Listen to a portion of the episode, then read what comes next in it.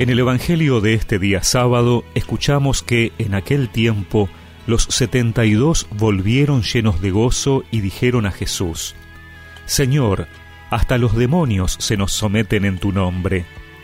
Él les dijo, Yo veía a Satanás caer del cielo como un rayo.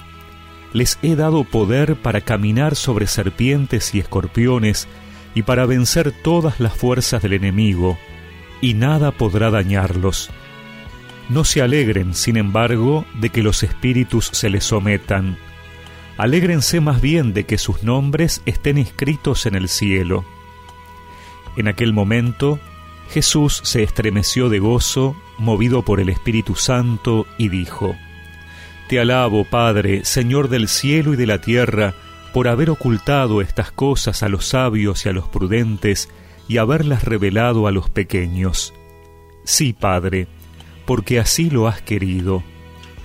Todo me ha sido dado por mi Padre, y nadie sabe quién es el Hijo sino el Padre, como nadie sabe quién es el Padre sino el Hijo y aquel a quien el Hijo se lo quiera revelar. Después, volviéndose hacia sus discípulos, Jesús les dijo a ellos solos, Felices los ojos que ven lo que ustedes ven. Les aseguro que muchos profetas y reyes quisieron ver lo que ustedes ven y no lo vieron, oír lo que ustedes oyen y no lo oyeron.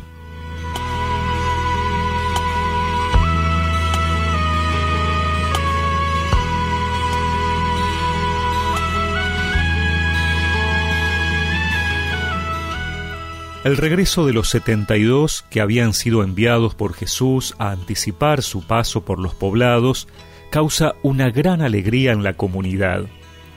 Es que las noticias son muy buenas.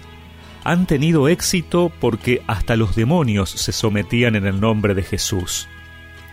Y el Señor les confirma que les ha dado un gran poder, pero su alegría no debe estar en ese poder, en el éxito de lo que hagan, sino en el hecho de que al ser enviados, al cumplir la misión, sus nombres están inscriptos en el cielo. Esta debería ser siempre la fuente de nuestra alegría. Nosotros que a veces nos ponemos mal porque nuestras palabras o testimonio parecen que no convencen a nadie, ni siquiera a los de nuestra casa, lo importante es que siendo fieles tendremos nuestro fruto en el cielo. Nuestra felicidad es estar con el Señor ya en la tierra, poder reconocer su presencia, su existencia, su vida en medio nuestro. Es un don que Dios nos ha dado. Muchos hoy en día siguen sin poder reconocerlo, sin creer en Él.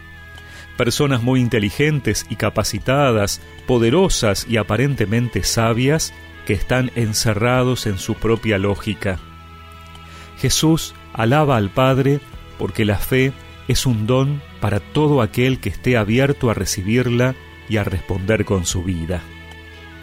Renovemos en nuestro interior la felicidad que significa el regalo de la fe, esa que nos sostiene y fortalece porque sabemos que el mismo Dios está con nosotros y nos hace colaboradores de su misión en la tierra.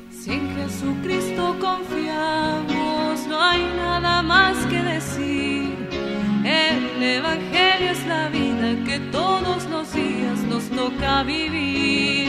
El Evangelio es la vida que todos los días nos toca vivir.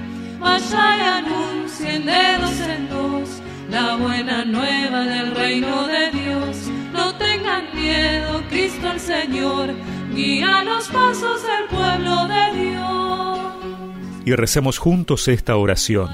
Señor, gracias por el don de la fe Gracias por reconocerte vivo y presente conmigo, por escuchar tu palabra, por sentirme amado por ti.